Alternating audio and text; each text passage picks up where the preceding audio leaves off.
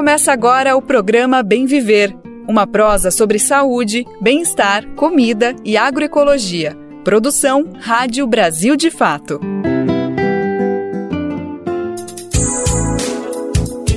E hoje é segunda-feira, dia 22 de maio de 2023, a nós aqui de novo, chegando para mais uma edição do nosso querido programa Bem Viver, uma produção do Brasil de Fato. Eu sou Lucas Weber e tô por aqui para tocar essa prosa contigo. Por aqui você sabe, a gente fala sobre saúde, alimentação, agroecologia, educação, além de muito serviço informação de qualidade sobre o que está acontecendo no nosso país. Então vem comigo, vem com a gente que o Bem Viver tá no ar. Embratur quer 5% dos recursos do SESC e do SENAC. O que isso significa? Vamos entender no programa de hoje que rolo é esse e quais caminhos são possíveis. Reportagem especial. Em Santa Catarina, a barragem de São Roque infesta Rio Canoas com algas e atingidos dizem conviver com um lago morto.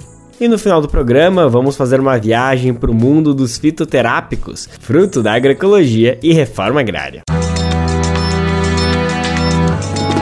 Brasil de Fato 20 anos. Apoie e lute.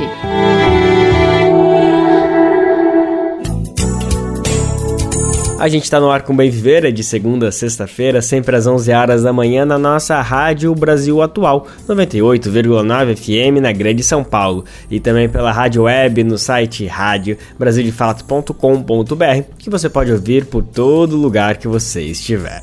Dá para conferir o nosso programa nos aplicativos de podcast e na rede de rádios parceiras que retransmitem o Bem Viver de norte a sul do país. São mais de 100 emissoras com a gente. E faça parte dessa rede. Para saber como, vai em radiobrasildefato.com.br e acesse como ser uma rádio parceira. Falando nisso, manda seu recadinho aqui pro Viver, que a gente quer você participando dessa prosa que não acaba aqui no rádio. Nosso e-mail é rádio@brasildefato.com.br e também dá para mandar o recadinho pelo WhatsApp. O número é 11 95691 6046. Ó, vou repetir. 11 95691 6046. Programa Bem Viver sua edição diária sobre saúde, bem-estar, comida e agroecologia. A gente abre o programa de hoje falando de um debate que está acontecendo em Brasília, mas reverberando por todo o país. Tem muita gente falando a respeito dessa proposta de destinar parte dos recursos do tal do Sistema S para a Embratur, a empresa brasileira de turismo. Só essa introdução já dá uma assustada, né? Afinal, o que, que a gente está falando? Bora ir por partes. Sim, quando a gente fala em Sistema S, estamos falando principalmente de SESC e SENAI. Essas instituições e mais sete compõe isso que é chamado de Sistema S.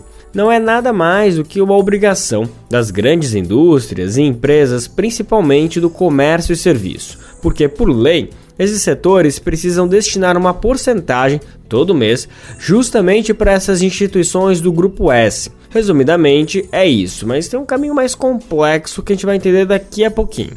E a grana é alta. Só em relação ao SESC, por exemplo, o orçamento anual é de 5,7 bilhões de reais. Pois é. E a proposta que está rolando no Congresso é pegar 5% desse valor e de todos os outros do Sistema S e dedicar para a Embratur. Isso porque desde 2019 ela está sem orçamento definido porque saiu do guarda-chuva da União. Ou seja, tem um problema que precisa ser resolvido e tem essa proposta. Mas será que ela faz sentido? Será que é o melhor possível? É por aí? O texto já foi aprovado na Câmara, mas está sem previsão de ser votado no Senado, o que não significa que ele foi descartado. A proposta ainda está rondando Brasília. Para a gente entender melhor do que, que se trata, quais são os caminhos, o que, que é Sistema S, qual é a situação do Embratur, a nossa repórter Carolina Oliveira preparou um material detalhado explicando pontinho por pontinho desse tema. E a gente vai conferir agora com o nosso repórter Daniel Lame. O presidente do Senado, Rodrigo Pacheco, retirou de pauta a proposta que prevê a destinação de 5% dos valores arrecadados pelo SENAC e pelo SESC para a promoção internacional do turismo no Brasil. A despeito de ter sido aprovada na Câmara dos Deputados em 25 de abril, a expectativa é que os senadores barrem a transferência. Segundo Pacheco, existe uma tendência em suprimir o trecho da proposta que prevê a destinação dos valores. Ainda assim, nas palavras dele, há um compromisso de dar soluções à promoção internacional do turismo no Brasil. A proposta foi anexada por uma medida provisória que estabelece à Embratur o valor equivalente a 5% dos valores arrecadados pelo SESC e pelo SENAC.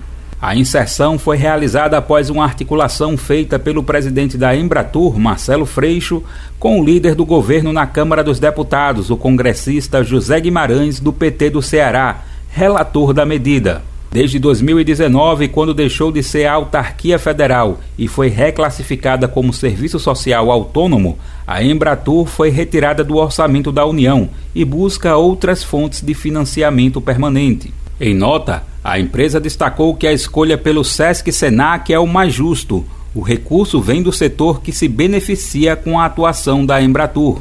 De acordo com o estudo da Fundação Getúlio Vargas, que embasou a proposta, a cada um real investido na promoção internacional do turismo, 20 reais entram na economia por meio do consumo feito pelos turistas.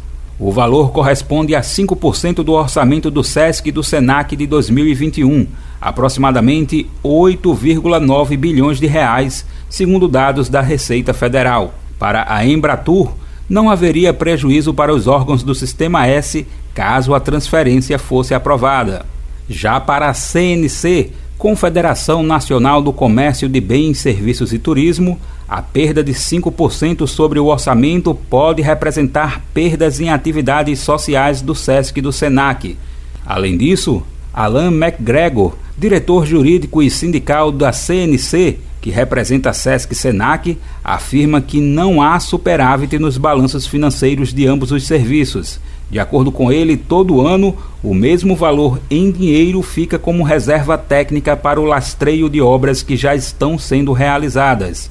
Além disso, McGregor explica que o sistema como um todo é custeado pelos estados que mais recebem contribuições, onde há concentração de médias e grandes empresas que têm a obrigação de fazer a contribuição ao Sistema S. Na verdade, a gente tem cinco estados que têm uma arrecadação estruturada e esses cinco estados ajudam os outros 21 estados e o Distrito Federal com repasse. Então, hoje, por exemplo, São Paulo, Rio de Janeiro, Minas Gerais, por exemplo, dão uma cota de participação para que o Acre tenha o mesmo atendimento que o Rio Grande do Sul, que o estado de Sergipe tem a mesma qualidade de atendimento que São Paulo. Uhum. Então, quem arrecada mais auxilia quem arrecada menos. Os serviços representados por meio da CNC contam com o apoio de um grupo de confederações patronais. Elas se somaram às centrais sindicais e confederações nacionais de trabalhadores. Durante a votação da transferência na Câmara dos Deputados, três congressistas que foram favoráveis à medida deram destaque para o assunto.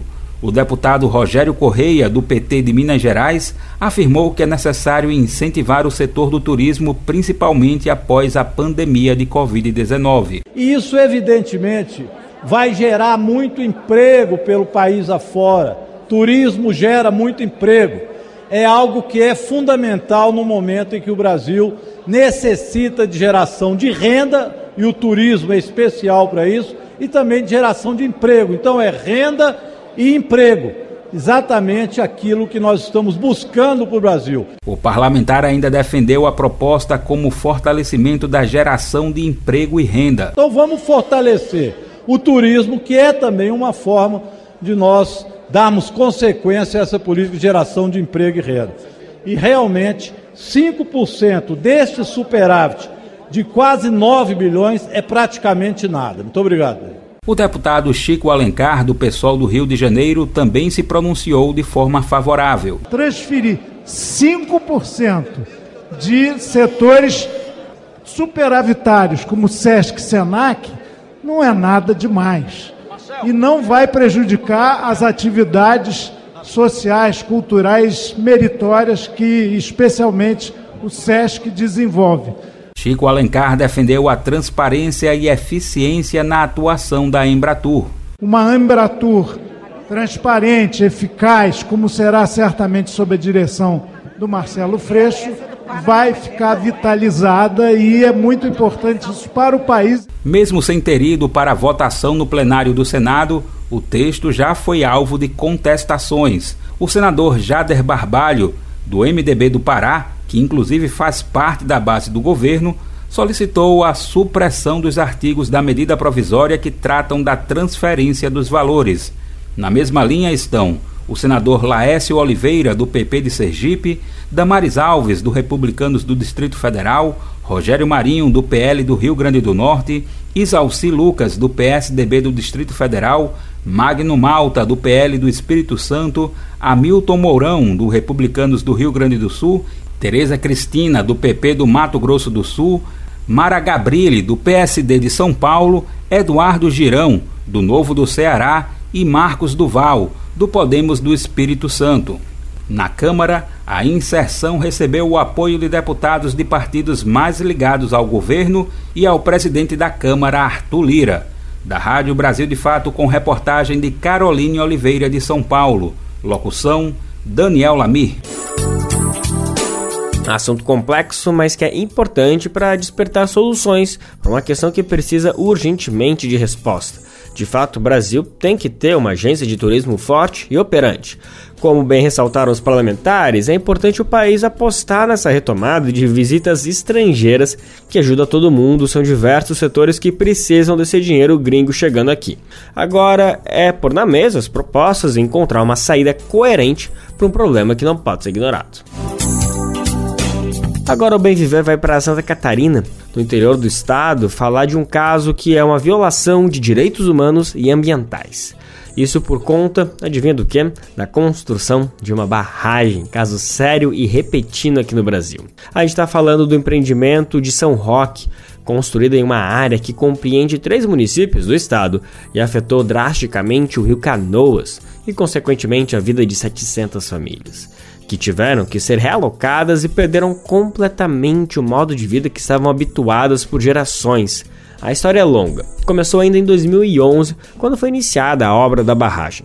Acontece que justamente no ano de conclusão do empreendimento, a empresa responsável, a Engevix, entrou em uma grave crise por consequência da Operação Lava Jato, na qual ela estava envolvida. Apenas recentemente, após uma recuperação, a empresa conseguiu retomar as obras e, nesse processo, um grave dano ambiental foi cometido. Segundo os moradores afetados, a parte do rio que foi destinada para ser o reservatório da barragem morreu.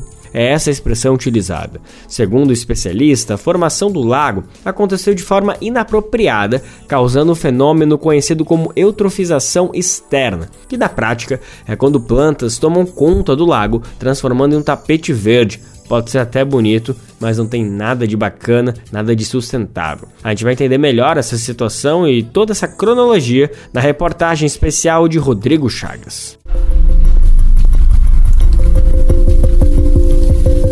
Nos últimos dias de abril de 2022, durante um período de fortes chuvas em Santa Catarina, a empresa Engevix começou a encher o lago que serviria como reservatório de água para a operação da usina hidrelétrica de São Roque, inundando uma área onde antes viviam 1.300 pessoas. Araucárias centenárias e a vegetação nativa foram alagados, junto com estradas, cercas, muros, galpões e até um cemitério. O rio Canoas, tão vivo na memória das famílias que habitavam suas margens, foi transformado à força de uma barragem de 67 metros de altura num lago de 62 quilômetros quadrados, morto, é o que denunciam as mesmas famílias. A agricultora Cristiane Terezinha Macali, que junto do marido Lindomar vivia à beira do rio no município de Brunópolis, foi deslocada para a margem da nova represa. Em conversa com o Brasil de Fato, ela relatou a situação. Um lago morto, sem vida. Meu Deus, totalmente do jeito que era antes do rio, assim, com a vida, tudo, agora é um lago morto, assim, parado. E agora, agora tá todo mundo desesperado porque por esse negócio que tá acontecendo aí na, na beira, tá, tipo, eles estão bem, nunca viram, né, acontecer porque no Rio nunca aconteceu. E daí tá tampando tudo, daí até os pescadores não estão conseguindo pescar e tal. E daí estamos sem saber o que é, tá crescendo. Cada dia ele tá crescendo.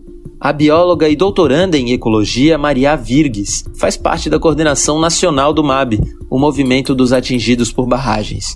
Ela explica que o fenômeno é resultado da decomposição de tudo que ficou debaixo d'água com o enchimento da barragem, um processo chamado de eutrofização extrema. O que aconteceu, segundo Virgues, foi que a empresa não realizou o corte de vegetação como deveria ser antes de fechar as comportas da barragem. pessoal que tá que mora lá na região, é, de todo, eu conversei com as pessoas, conversei com 75 pessoas no, no, meu doutorado, e a maioria das pessoas, eu ainda não analisei os dados, né, mas a grande maioria das pessoas fala que logo depois do enchimento a água tinha um cheiro de podre, né, então o que acontece é que aquela vegetação, ela vai apodrecendo, vai se acumulando Apesar de tudo ter começado em março, o IMA, Instituto do Meio Ambiente de Santa Catarina, órgão responsável pela licença de operação da hidrelétrica, diz ter sido informado do caso apenas no dia 24 de abril pela Polícia Militar Ambiental. No boletim de ocorrência obtido pelo Brasil de Fato, a PMA confirma a proliferação de algas macrófitas, aspas, possivelmente decorrentes da decomposição da vegetação submersa quando do enchimento do lago da usina hidrelétrica São Roque SA. Fecha aspas. O órgão afirma ainda que o fenômeno pode deteriorar a qualidade da água e que as algas podem liberar toxinas poderosas que geralmente levam à morte de peixes e animais em grande escala. Como enfatiza Maria Virgues do MAB, que a gente está dizendo é que a água está poluída. Uhum. E a água está poluída porque o povo lá está dizendo que a água está poluída. Né? Antes de permitir o enchimento da barragem, o mesmo IMA havia alertado para a necessidade de supressão da mata e retirada das estruturas das propriedades nos locais que seriam alagados. Em 2015, o Ministério Público Federal também havia emitido recomendação de paralisação das obras e anulação das licenças ambientais do empreendimento, alertando para os impactos sociais e ambientais do futuro. Em sua defesa, a empresa afirma que a proliferação de plantas se dá por conta da disponibilidade de nutrientes mas que não há danos à saúde e à fauna aquática. Também diz estar removendo as plantas e monitorando a qualidade da água. A barragem da usina hidrelétrica de São Roque levou 11 anos para ser construída e, segundo o MPF, atingiu 700 famílias nos municípios de Brunópolis, Vargem e São José do Cerrito. A Ingevix afirma ter garantido alguma forma de reparação a 500 famílias e desembolsado 300 milhões de reais na aquisição de terras. Como destaca Cristiane Macali, da comunidade Ramo Verde em Brunópolis, famílias ficaram sem luz e sem água nas comunidades mais próximas da nova represa.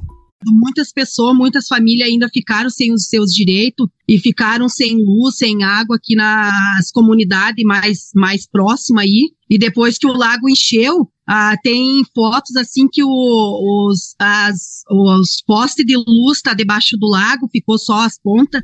Ela e o marido estavam sem energia em casa no momento da entrevista ao Brasil de Fato. A conexão provisória que fizeram com a igreja da comunidade teve de ser desligada em função de uma reforma. Para buscar água, eles precisam percorrer um quilômetro até o poço aberto pela empresa. Iniciada em 2011, a obra foi interrompida quando estava quase pronta, em 2016, mas não foi por conta da falta de cumprimento dos acordos ambientais e sociais, como constatou o MPF à época. O que ocorreu foi a falência da Engevix após ter seus principais executivos presos pela Operação Lava Jato.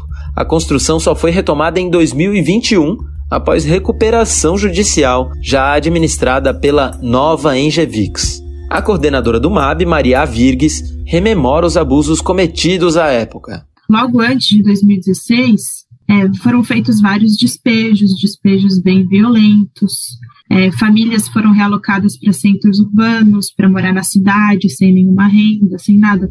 Ela conta que, com a obra suspensa e a empresa falida, o processo de negociação das famílias atingidas foi também interrompido e a perspectiva de reparação ficou mais longe sem festa de igreja, sem uhum. dinâmica de comunitária, de estruturação comunitária total, sem perspectiva, sem poder investir na terra, sem saber para onde vai, tudo isso.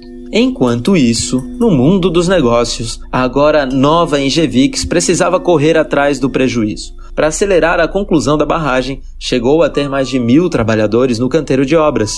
Endividada, em 2019 a empresa já havia vendido boa parte da energia que só começaria a gerar em 2022.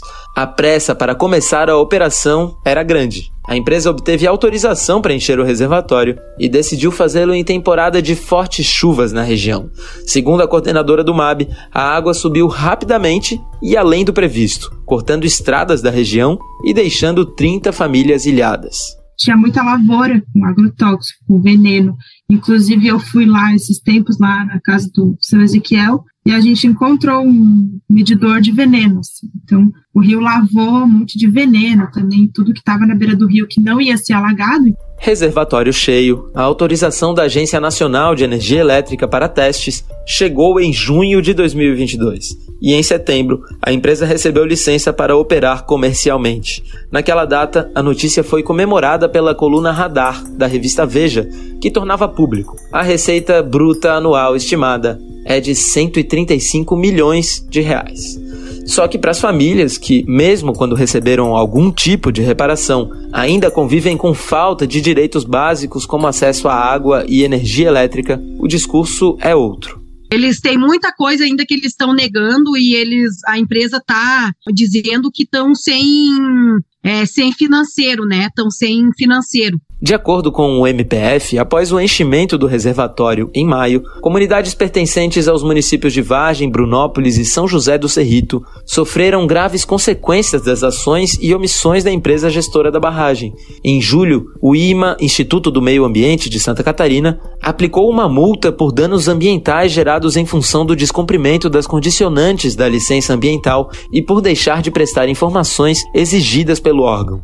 O MAB resumiu as violações encontradas após o enchimento da barragem em documento enviado ao IMA em agosto de 2022. Entre elas, o alagamento da vegetação, 20 famílias ribeirinhas sem acesso à água, 15 famílias sem luz elétrica, 30 famílias ilhadas em função das estradas alagadas. Além disso, a destruição do salão da igreja e alagamento do cemitério da comunidade Ramo Verde, além da interrupção da travessia da balsa. Consultada pelo Brasil de Fato, a nova Engevix afirma que, antes do enchimento do reservatório, foram realizadas as ações de supressão de parte da vegetação. A empresa diz ainda que houve remoção das infraestruturas que estavam na cota de alagamento, além da realização de desinfecção e desinfestação das áreas. Como no Brasil não há uma legislação que defina quais são os direitos das famílias atingidas por barragens, a cada novo empreendimento parte-se da estaca zero. Em resumo, a reparação depende da mobilização das famílias, que precisam disputar uma queda de braço desigual com grandes empresas. O resultado, segundo o advogado Leandro Gaspar Scalabrin, é um cenário de, abre aspas, violação estrutural de direitos nas barragens do Brasil, fecha aspas. Scalabrin atuou na comissão especial do antigo Conselho de Defesa dos Direitos da Pessoa Humana, o atual Conselho Nacional de Direitos Humanos. Entre 2006 e 2010, o grupo analisou a situação de famílias atingidas por barragens nas cinco regiões do país não é um acidente de percurso, é uma, há uma estrutura institucional que permite que seja recorrente, que esses fatos sejam recorrentes. E isso acontece em todo o Brasil, isso acontece na, nas várias cidades das barragens, que são barragem de rejeito, barragem elétrica, barragem de captação d'água, nas pequenas e nas grandes.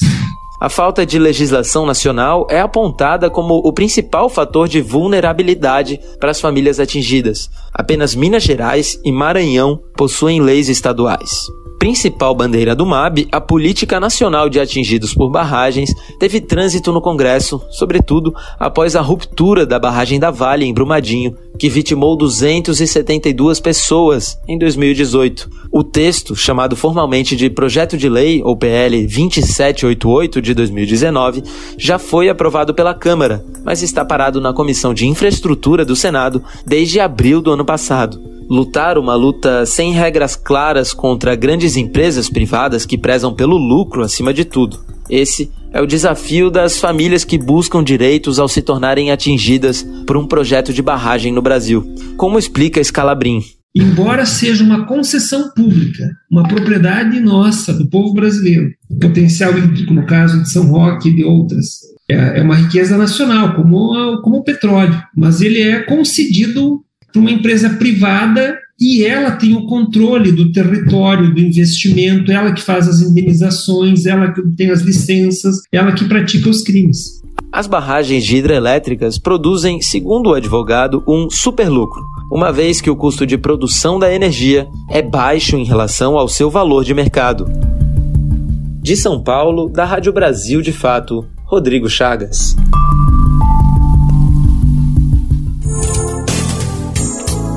Para entender melhor o que aconteceu, é possível acessar a reportagem na versão em texto que tem fotos da situação que ajudam a mostrar qual é a realidade do local. Basta procurar por São Roque no site brasildefato.com.br. Uma coisa é fato. Nesses quase cinco meses completados de governo, o presidente Lula fez coisa, talvez até mais do que aparente ser. Isso porque, como a gente saiu de um governo que atuava na direção completamente oposta em diversos temas, um grande desafio da atual gestão é, digamos, inverter o jeito que a roda gira, ou seja, desfazer muita coisa para começar do zero. A gente tem muito ouvido a expressão trocar o pneu com o carro andando. Diversos ministros ou secretários têm usado esse termo que, apesar de bem abstrato, consegue dar dimensão de como tem sido o desafio. Mas, obviamente, além de desfazer, o governo Lula também tem feito coisas. E uma pesquisa recente, publicada na semana passada, mediu o que a população tem achado dessas decisões, quais medidas têm impactado mais na opinião pública. A primeira foi demarcação de terras indígenas. Vamos saber mais a pesquisa completa de outros temas que têm chamado a atenção da população, com ele, repórter do Brasil de Fato, Daniel Lamir, que está de volta ao Bem Viver. A pauta mais popular do governo de Luiz Inácio Lula da Silva do PT é a demarcação de terras indígenas. É o que aponta uma pesquisa realizada pela CNT, Confederação Nacional dos Transportes, em parceria com o Instituto MDA, divulgada nesta terça, dia 16. 65% das pessoas entrevistadas aprovam a medida, enquanto 27% desaprovam. Na sequência de pautas aprovadas pela população está a contratação de mais funcionários públicos. A medida foi aprovada por 64% dos entrevistados e desaprovada por 33%.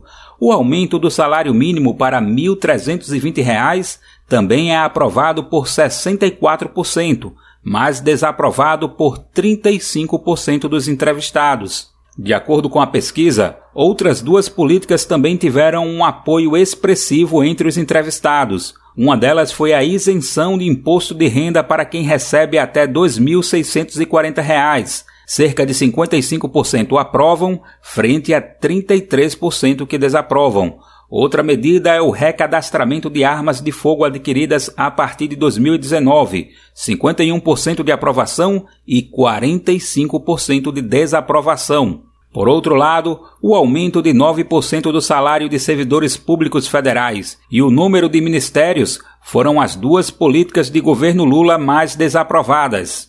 O aumento dos servidores foi desaprovado por 51% dos entrevistados e aprovado por 44%. Já o número de ministérios foi desaprovado por 65% e aprovado por 27%. A pesquisa também perguntou aos entrevistados o que acham do governo Lula. A gestão é considerada ótima ou boa para 43% deles, mas para 24% dos brasileiros a gestão é ruim ou péssima. O levantamento foi realizado entre 11 e 14 de maio de forma presencial, com 2.002 entrevistados. A margem de erro é de 2,2 pontos percentuais e o índice de confiança é de 95%. Da Rádio Brasil de Fato, com informações da redação em São Paulo. Locução: Daniel Lamir. Na semana passada, a Conab, a Companhia Nacional de Abastecimento, anunciou um novo resultado recorde na colheita, no caso de café. A expectativa é um aumento de 7% em relação ao ano passado. Vamos saber mais com Gabriel Brum, da Rádio Nacional. O Brasil deve colher mais de 54 milhões e 700 mil sacas de café em 2023. Segundo a Conab, a Companhia Nacional de Abastecimento, é um aumento de 7,5% em relação ao ano passado e de 14% em relação a 2021. A expectativa para o café arábica, o tipo mais popular, é que sejam colhidas quase 38 milhões de sacas beneficiadas, o que representa 70% da produção de café no país. Já o café Conilon deve ter uma produção de 17 milhões de sacas, uma redução de 7,6% quando comparada à safra passada. Mesmo com o aumento esperado na colheita de Rondônia, Bahia e Mato Grosso, não será suficiente para compensar as perdas no Espírito Santo. De acordo com o gerente de acompanhamento de safras da Conab, Fabiano Vasconcelos, a produção se recuperou neste ano com a melhora das condições climáticas em 2022, após um ano difícil em 2021. Na safra 2022, as lavouras não conseguiram expressar o potencial produtivo, principalmente por conta das condições climáticas que ocorreram em 2021. Então, para essa safra, apesar de ser um ano de penalidade negativa, produtividade ela se recupera em relação à safra passada, e um pouco desse efeito aí se dá pelo manejo que os produtores realizaram lá em 2021, quando tiveram geadas fortes e tudo, e em 2022 também. As exportações entre janeiro e abril caíram 20% neste ano. Segundo a Conab, os estoques de café ficaram restritos no início do ano por causa da baixa produção nos anos anteriores. Para o segundo semestre, a previsão é que os estoques se recomponham e as exportações se recuperem. Da Rádio Nacional em Brasília, Gabriel Brum. Recentemente, a gente trouxe outro boletim da Conab que dizia que soja e milho vão ter safras recordes também. A notícia é ótima economicamente falando. Mas vamos combinar que não é bem isso que a gente espera encontrar no nosso prato na hora de almoçar, jantar, enfim, né? Inclusive porque os resultados de arroz e feijão não estão no mesmo ritmo, pelo contrário, estão em queda. Isso sim é um motivo de preocupação. Menos oferta significa elevação de preço que já está bem alto, né? Então a gente recebe com bons olhos esses resultados de safras recordes, mas sabe que se não tiver uma medida para incentivar a produção de grãos que a gente realmente come todos os dias, olha, vai ficar difícil no mercado, viu? Vamos voltar a falar um pouquinho da quarta edição da Feira Nacional da Reforma Agrária. Olha, é uma tristeza só de lembrar que já passou, já acabou. Foi tão lindo, foi tão preenchedor de expectativas que dá um vazio quando a gente lembra que já passou. Bom, todo mundo que estava aqui com a gente acompanhou que a quarta edição da Feira Nacional aconteceu em São Paulo, no Parque da Água Branca, reunindo mais de 320 mil pessoas durante os quatro dias que foi realizada. Ao todo, mais de 1.700 agricultores e agricultoras vieram de norte a sul do país, comercializando 500 toneladas de alimento, sendo que uma boa parte, pelo menos 30 toneladas, foi destinada simplesmente para doação para pessoas em situação de vulnerabilidade social. A gente exalta muitos alimentos, mas não foi só isso que a feira proporcionou. Além de itens agroindustrializados, produções artesanais de panelas, de cerâmica, mudas de plantas de diferentes biomas, teve também os fitoterápicos que são uma maravilha, né? São produtos completamente naturais que funcionam muito bem para autocuidado, seja diário ou para situações de crise. O objetivo deles não é substituir a indústria farmacêutica, quer dizer, Pode vir a ser, mas não é sobre isso, porque a gente sabe da importância do médico, do diagnóstico clínico e a palavra dele é muito importante e tem que ser respeitada. Mas nada impede a pessoa de conhecer o mundo dos fitoterápicos e, enfim, ter essa experiência e ver como o corpo reage. Durante a feira, a nossa repórter Camila Salmásio entrevistou uma especialista de mão cheia, olha, cheíssima no assunto. É Sanusa Mota, do assentamento Zumbi dos Palmares, que fica no norte do Espírito Santo. Ela atua há décadas no MST e nos últimos anos, mais recentemente, ela tem se dedicado exclusivamente ao campo, atuando em uma agrofloresta que fica no assentamento. E é de lá que surgem os produtos que compõem essa iniciativa criada por ela, junto com a família, que é o Fios da Terra, uma maneira de comercializar justamente esses produtos fitoterápicos produzidos por ela, junto com a família, e também ervas medicinais colhidas nessa agrofloresta do assentamento Zumbi dos Palmares, no norte do Espírito Santo. Vamos saber mais da iniciativa dela, ouvindo agora a entrevista com a nossa repórter Camila Salmácio. E para falar sobre isso agora, a gente está aqui no estúdio com a Sanusa Mota, do Espírito Santo, uma produtora aqui, né, nos prestigiando no estúdio, saiu um pouquinho lá de atender todo mundo. Então, já te agradeço, Sanusa, pela honra de estar aqui com você, conversando um pouquinho sobre fitoterápicos, que é uma, uma vertente do MST muito importante também, para falar dessa produção de saúde, né? Bem-vinda aqui ao estúdio é, Vitor Gianotti. É, queria primeiro conhecer você. Quem é você? Que lugar que você vem? Como é que é essa sua produção? Eu sou Sanusa Mota, né? Moro no assentamento Zumbi dos Palmares, que é norte do estado do Espírito Santo. E eu estou no MST nesses 40 anos.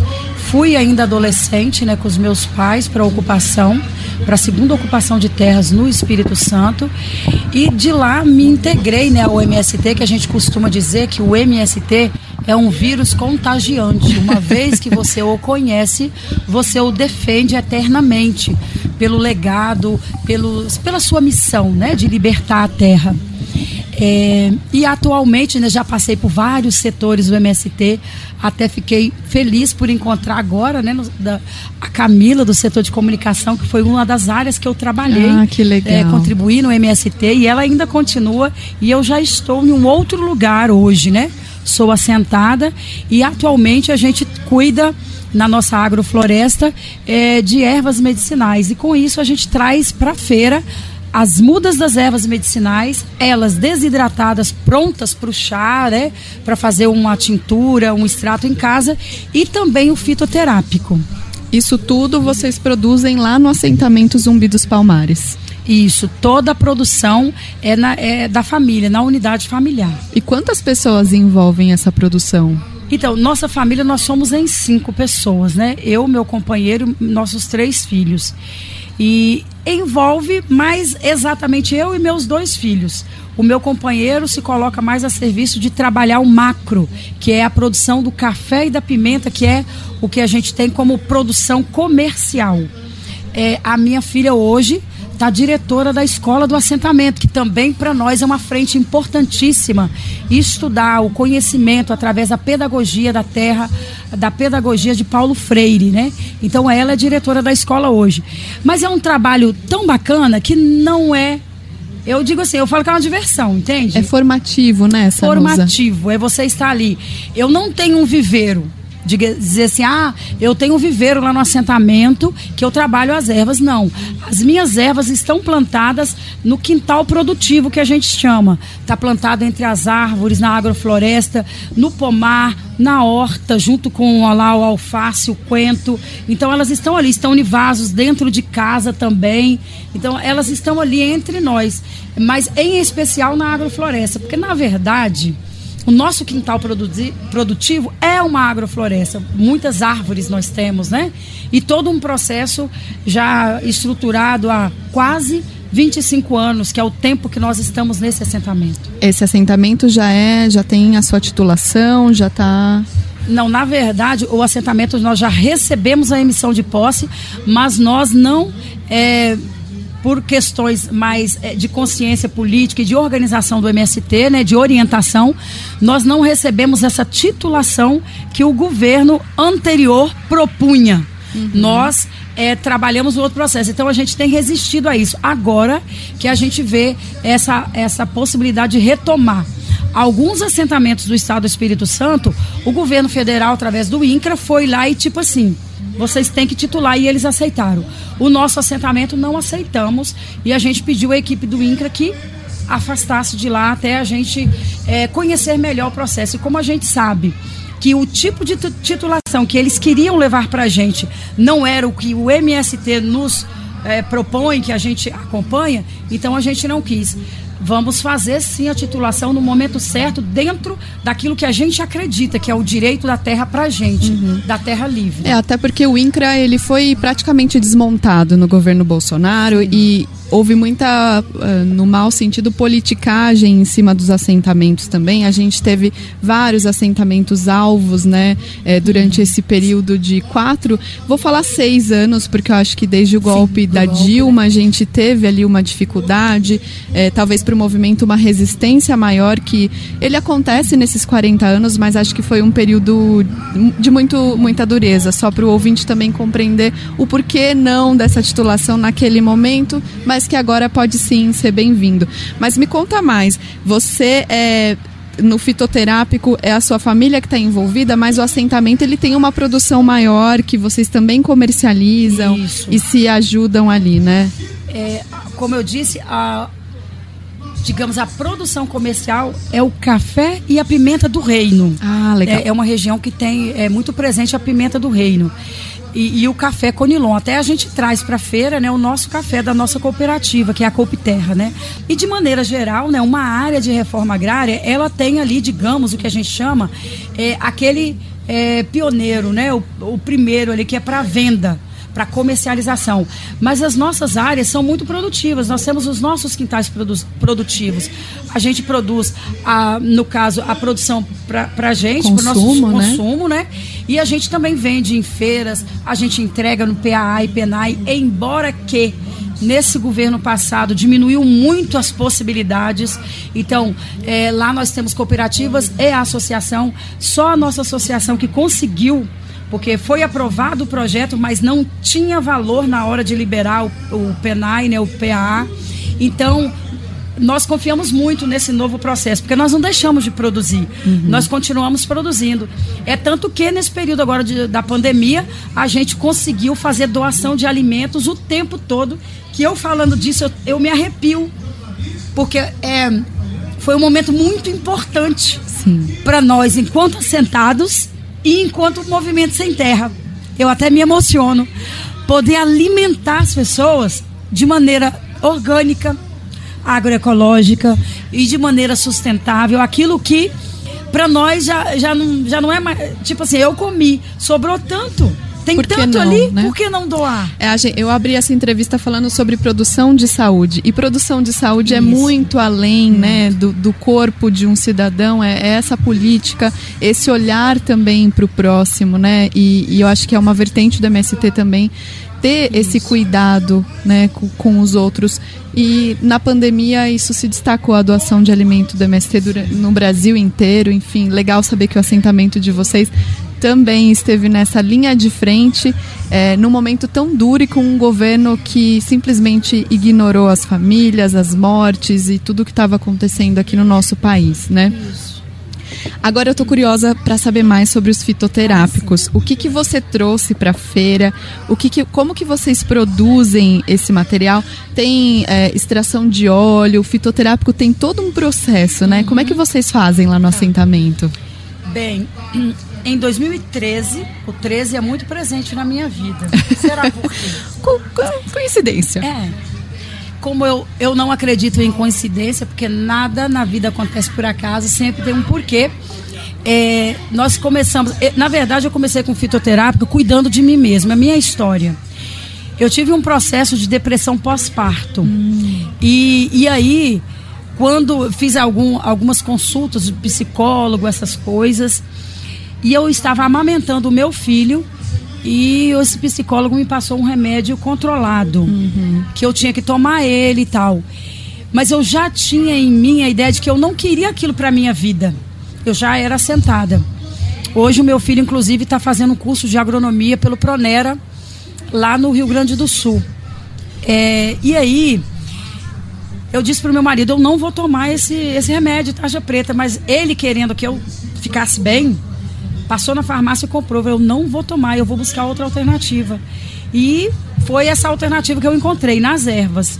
Então eu comecei a, a pesquisar naquela época ainda, né? Que foi isso em, em 2002, 2003. A gente não tinha muito acesso à internet na roça, não tínhamos é, é, é essa, esse mundo digital para nós estava muito distante ainda. E aí eu comecei a fazer isso, comecei a fazer outros processos terapêuticos. E, e fui melhorando, de maneira que hoje, assim, só para resumir, né? De maneira que hoje, eu sou uma mulher que eu não tomo um medicamento alopático. Uhum. Eu não estou dizendo com isso que você não deva tomar. Sim, sim. Porque para algumas situações de ausência da saúde, depende da situação que está, se você já está tomando uma medicação, né, você não pode tirar ele assim, vou tirar e vou passar a tomar só erva. Não. A, o seu corpo habituou com aquilo. Com certeza. Então você precisa fazer um processo de desmame. Eu fiz por, por conta minha, né? E aí não tomei aquele remédio e, e me curei, né? Fiz outros processos também, né? É, integrativos, complementares, mas as ervas foi o, o, o caminho, né? O carro-chefe. E hoje eu não tomo mais, né, um medicamento alopático.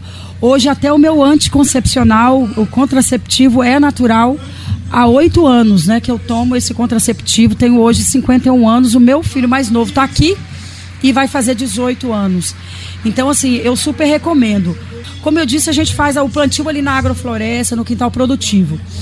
Eu gosto muito de seguir a lua. O camponês contempla a natureza. Sim.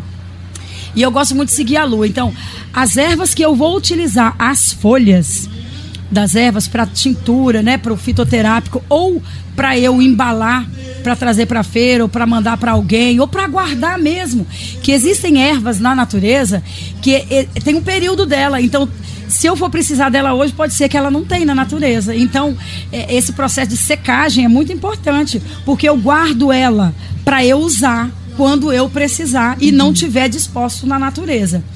Então a gente colhe conforme a, a lua. Se eu vou usar as folhas e flores, eu uso na lua cres... eu colho na lua crescente, nova, na lua cheia. Se eu vou usar as raízes, casca, as raízes, em especial, eu, eu colho na época da lua minguante, uhum. que é quando toda a seiva, todo o princípio ativo da planta está na raiz, né? Tá cuidando ali do enraizamento, para depois ela vir, né? Para as folhas, uhum. para o caule. Então eu uso a, a crescente nova e cheia para colher cascas, flores e folhas e a minguante para colher as raízes. raízes. Faço esse processo, é assim, conforme vai diminuindo a, a, a, o, o, as ervas que eu tenho seca, eu vou, tiro um dia para colher. Sempre assim, eu busco também observar um período assim que choveu, Tipo, choveu ontem. Aí hoje, amanhã é lua cheia, coisa assim, lua nova. Eu posso colher as folhas? Eu prefiro. Por quê? Para eu não precisar lavar as folhas. Porque a chuva já lavou. Uhum. Porque a delicadeza, a sutileza da erva, ao você lavar, passar a mão, ficar, você libera a energia, o Sim. princípio ativo da planta. Então, eu não estou dizendo que você não tenha que lavar. Por isso que as ervas medicinais é bom você ter ela no local, claro, que você não use veneno, que ah, não sim. tenha animais soltos ali para, né, é, fazer é, xixi na folha, coisa assim, né? Porque para você utilizar ela com a maior potência que tem na erva. Daí eu levo para minha varanda, que eu tenho uma varanda enorme, minha casa é linda e maravilhosa, tá, gente? Lá na área da reforma agrária. Então eu tenho uma varanda linda. E aí eu coloco em peneiras para ela secar na sombra. Uhum. Pouco antes, dois, três dias, uma semana tem algumas as mais aquosas, né? Demora mais um tempo. E daí eu coloco é, no sol da manhã ou no solzinho da tarde para ela terminar de secar e eu guardar. Ela guardada, eu posso guardar ela por três anos em local Nossa, seco e fresco.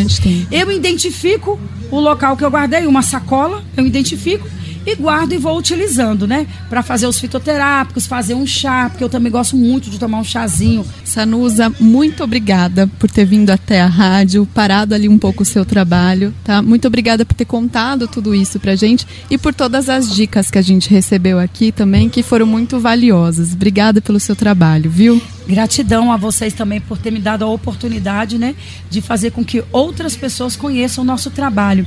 E gostaria ainda de fazer um, uma gratidão aqui ao MST, né? Porque eu costumo dizer assim, com toda a força do meu ser, que o que eu tenho, que o que eu sei, o que eu sou, eu devo a esse grande movimento que me colocou nesse lugar, entende? É, e com isso eu consegui fazer, depois de casada com filhos, eu consegui fazer um curso técnico em agropecuária com qualificação em agroecologia e meio ambiente. E depois fiz um pós-médio em saúde para a população do campo, numa parceria com o Movimento Sem Terra e a Fiocruz no Rio de Janeiro. Então fico muito feliz e grata ao MST e à Fiocruz e a todos aqueles que acreditam na potência da libertação da nossa terra, para fazer com que a terra seja livre e assim sejam livres todos os seus filhos e filhas. Muito legal. Sanusa Mota, direto do Espírito Santo. Muito obrigada pela sua participação aqui na rádio, viu? Ai, que saudade da feira, gente, foi tão bom. Bom, lembrando que esse conteúdo foi produzido justamente durante a cobertura do Brasil de Fato da Feira Nacional da Reforma Agrária, que aconteceu aqui em São Paulo entre os dias 11 e 14 de maio, no Parque da Água Branca, zona central da capital paulista. Começou ontem a semana Laudato Si, até o próximo dia 28, o evento celebra os oito anos do documento lançado pelo Papa Francisco que alterou de maneira expressiva o entendimento da Igreja Católica da relação da humanidade com o meio ambiente. Denominado encíclica Laudato Si, o trabalho foi apresentado em 2015 e traz como tema central o cuidado com a casa comum. Em celebração aos oito anos do lançamento, movimentos católicos do mundo inteiro realizam ações nos próximos dias, inclusive aqui no Brasil. A gente vai saber mais com ela, Nara Lacerda. Movimentos católicos do mundo todo celebram o oitavo aniversário da encíclica Laudato Si do Papa Francisco. Lançado em 2015, o documento histórico propõe mudanças radicais nas relações da humanidade com o meio ambiente. O cuidado com a casa comum, ponto central do texto, também permeia as atividades da Semana Laudato Si, que começou neste domingo e vai até o próximo dia 28. No Brasil, o evento é promovido pela CNBB, a Conferência Nacional dos Bispos do Brasil, pelo movimento Laudato Si e pela Repam Brasil, a rede eclesial panamazônica. O calendário prevê uma série de encontros em que fiéis, autoridades religiosas e políticas discutirão e refletirão sobre o futuro com sustentabilidade.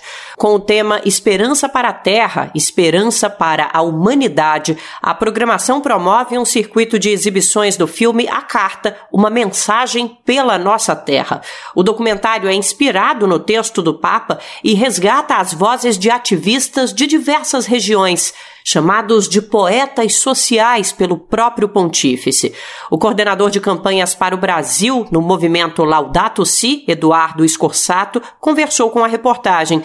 De acordo com ele, a exibição do filme é um instrumento para estimular o engajamento na luta pelo meio ambiente. Nós fazemos essa mobilização toda para convocar as forças ativas da nossa sociedade, da igreja, para se porem a caminho. Um caminho de cuidado, de defesa, de garantia de que os direitos e a justiça socioambiental sejam preservados e sejam é, expandidos. Além disso, a semana prevê encontros de fiéis, autoridades religiosas e políticas em uma audiência pública, oficinas para a juventude e um ato interreligioso.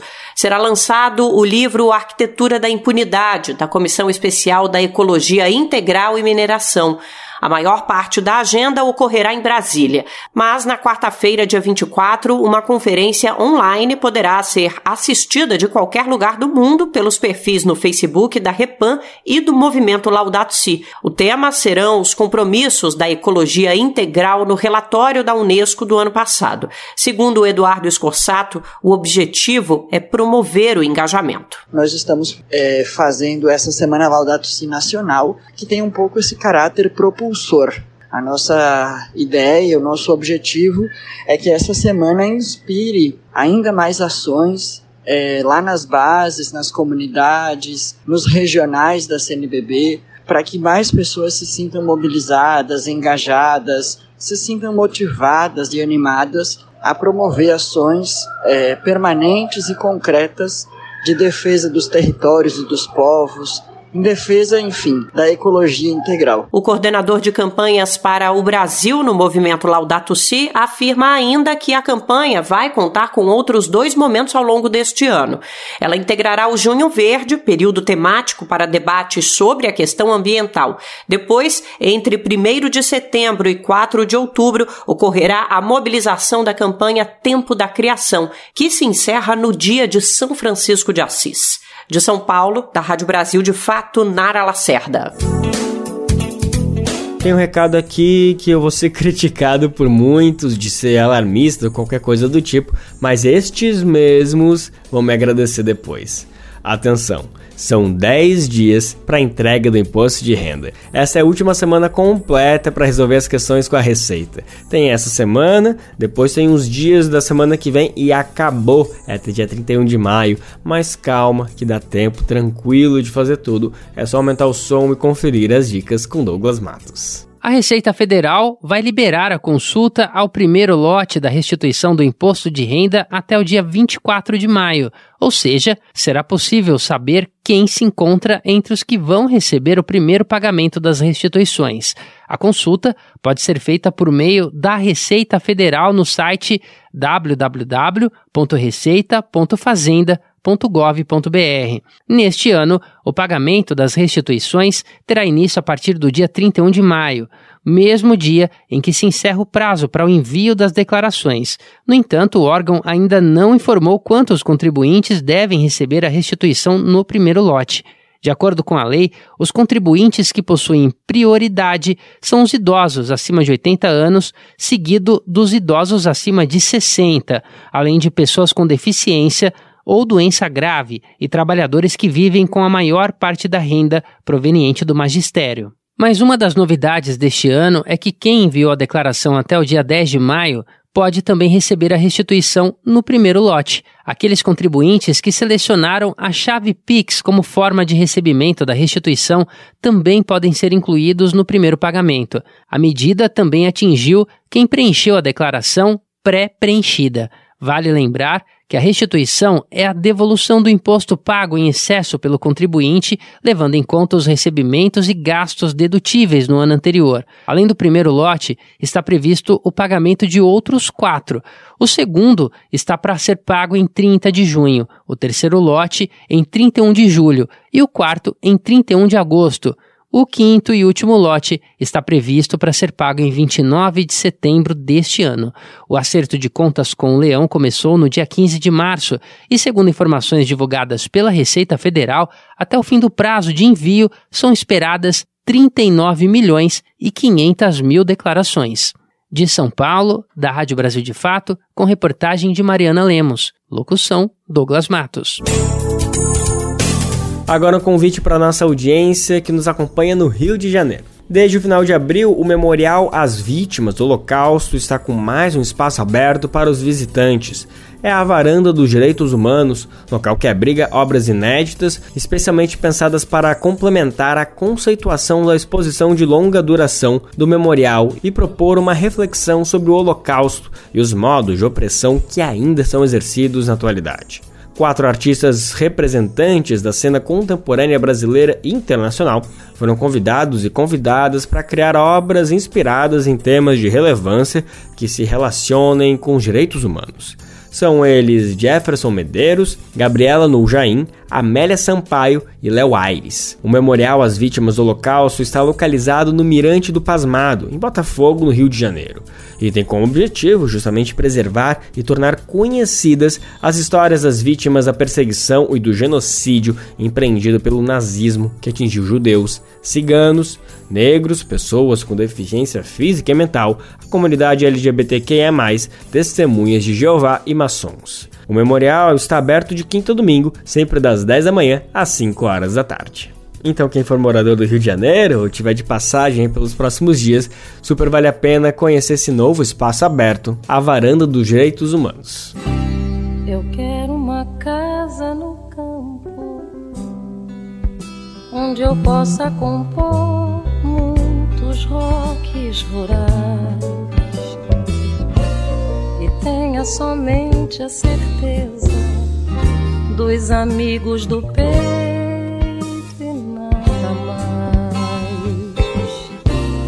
E a gente se despede dessa edição de hoje do Bem Viver, lembrando de um grande artista brasileiro, Zé Rodrigues. Hoje faz 14 anos que o Brasil se despediu desse grande compositor.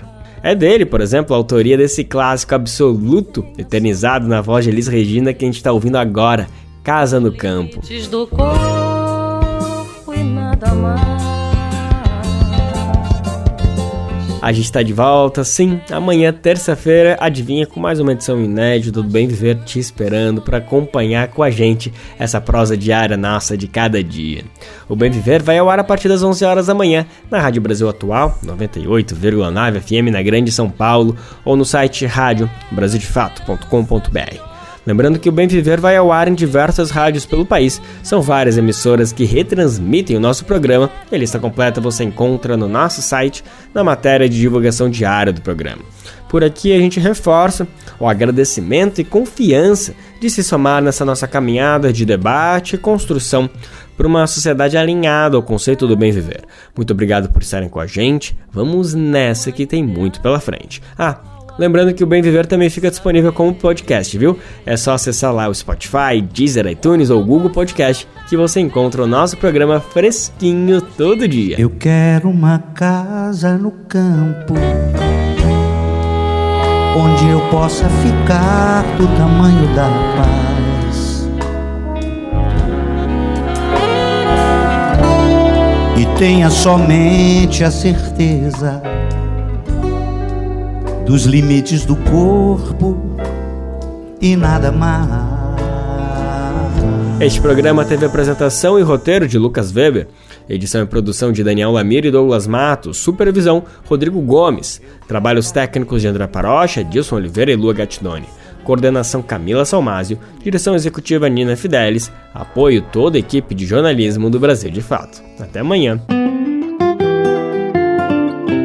Você ouviu o programa Bem Viver, uma prosa sobre saúde, bem-estar, comida e agroecologia Produção Rádio Brasil de Fato.